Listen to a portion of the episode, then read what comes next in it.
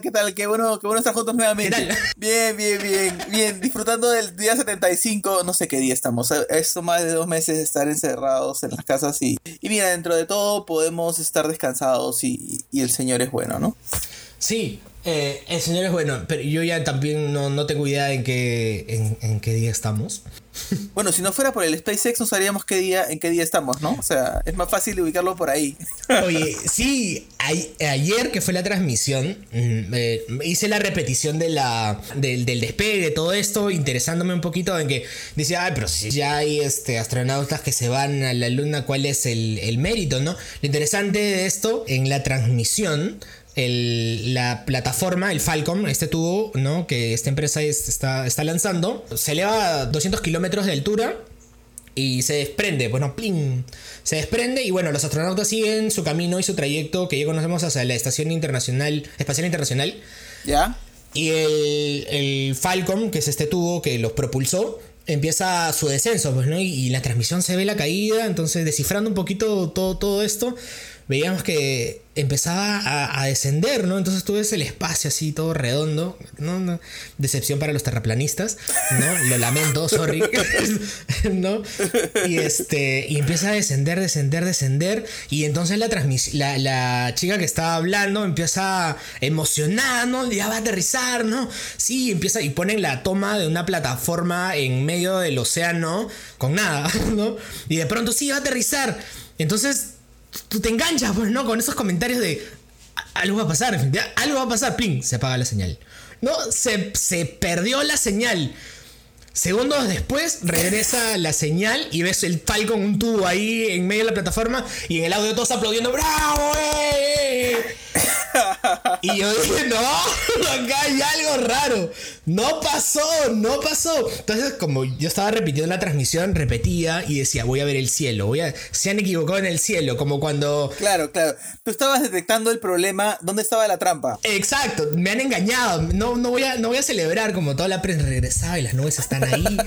la luz, la sombra, algo raro acá. No puede ser. Esto es una teoría de conspiración, así como el hombre llegó a la luna como los terraplanistas y, y como en realidad que Bill Gates y Soros son los responsables de este virus, ¿no? No sé. Claro, claro, hay muchas cosas. Bueno, en realidad yo, yo vi, yo vi esta, esta noticia importante que era que el SpaceX había encontrado la pelota que pateó Cueva en el penal.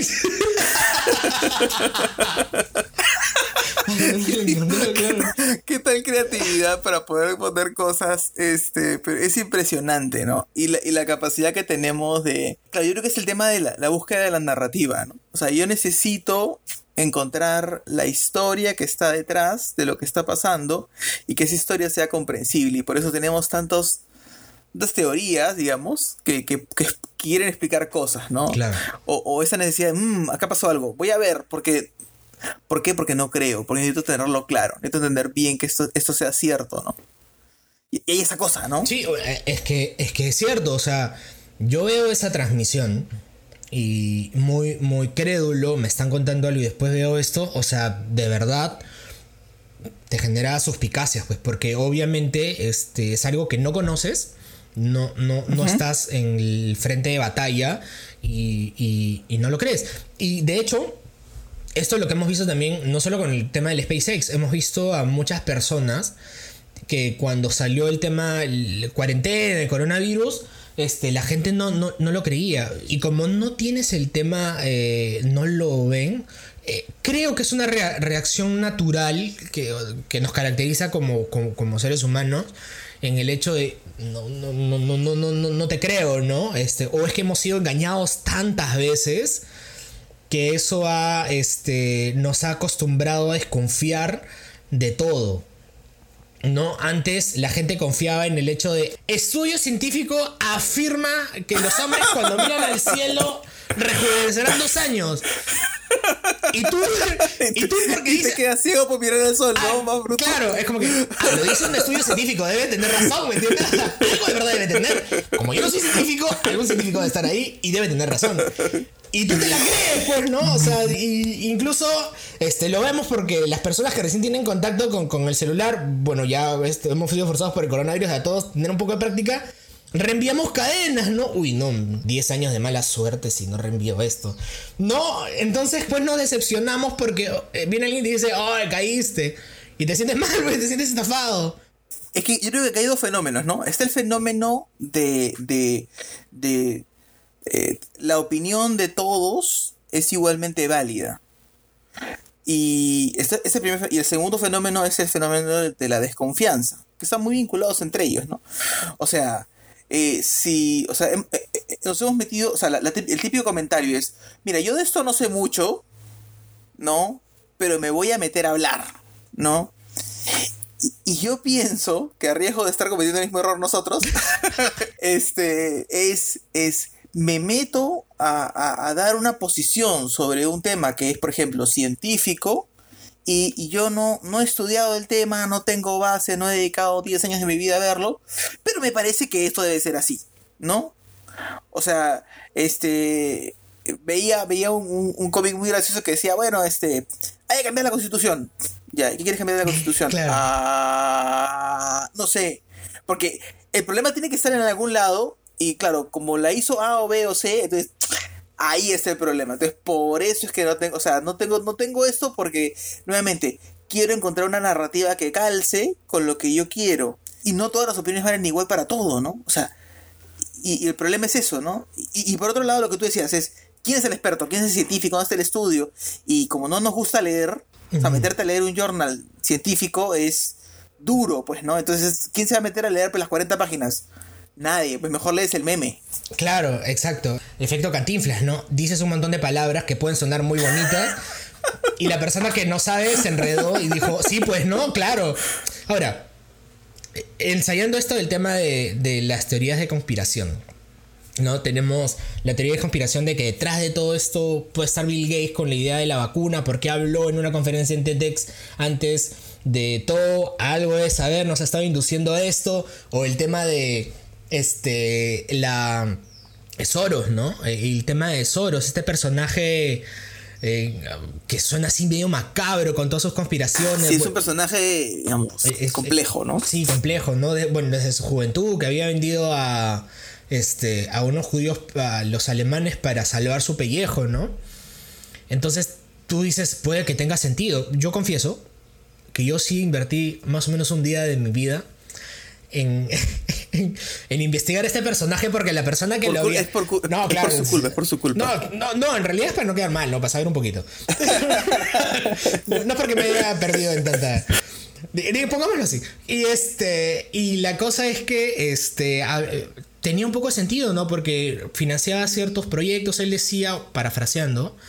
El que decía eso, el tema del orden mundial que los gobiernos no tienen que tener el poder, sino realmente los que tienen que gobernar son las personas eh, a las que sirve este gobierno. Una cosa media rara, eh, em, entendí creo que la mitad.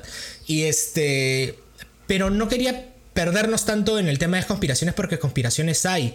Eh, hay bastante para pensar. Los terraplanistas también deben estar este, discutiendo cómo tirar para su lado el tema de que las cámaras que grabaron SpaceX son, son truchas, ¿no? Claro, todos tienen alguna.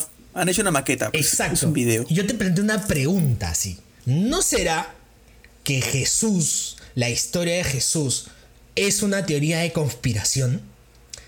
Porque no he estado ahí, hermano. Ha sido hace dos mil años. Una mentira así súper perfecta. Claro, o sea, eh, yo creo que hay, hay, una cosa clave en la teoría de la conspiración, ¿no? Este, que todos tenemos y que de alguna manera, este, podemos llegar a pensar, o por lo menos la manera como entra a nuestra cabeza es, este, hay alguien que se está beneficiando con mi desgracia. O sea, esto me está pasando mal a mí, entonces hay algo atrás que no sé qué cosa es, pero hay alguien que por ahí está contando dólares o haciendo algo más, acumulando poder, este, porque hay un plan, ¿no? Para, para obtener algo, un beneficio.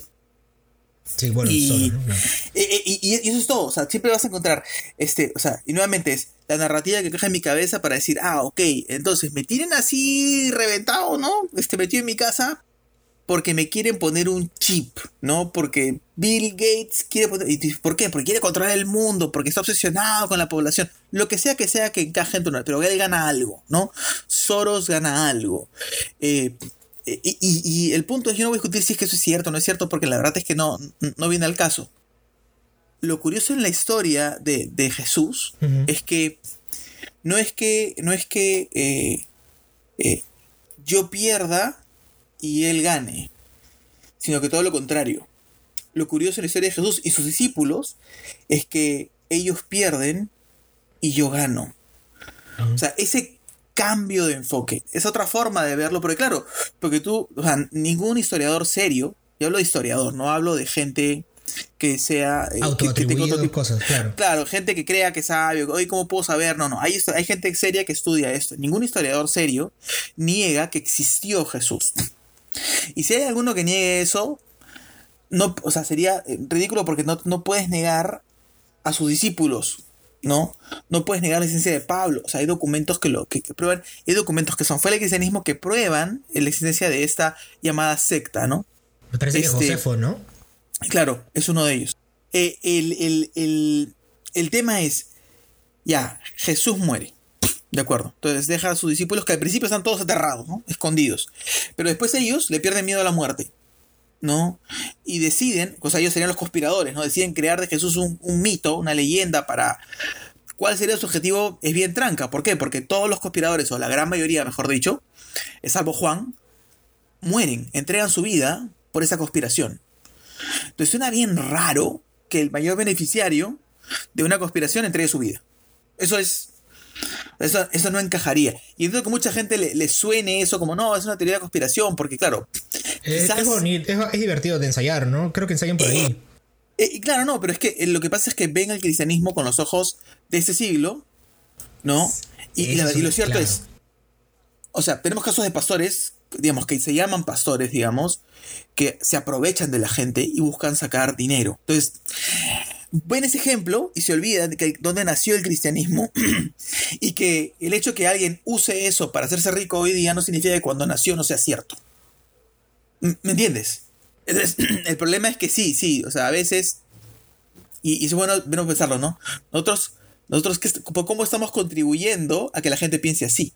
como, como cristianos, como iglesia. A mí me encanta porque me deja, me deja pensando en el hecho de que efectivamente, cómo yo me estoy relacionando, si realmente me estoy relacionando con, Dios, ¿no?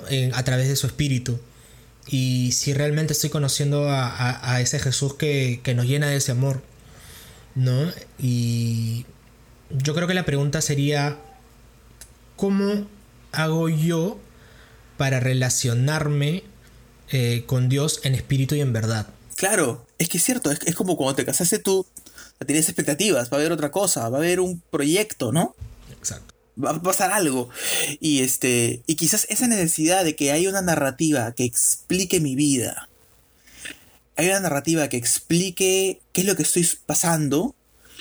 Este. La, podemos encontrar las teorías de la conspiración ¿no? Donde encontramos a alguien que nos está haciendo daño o estamos inversos en eso y no queremos que pase.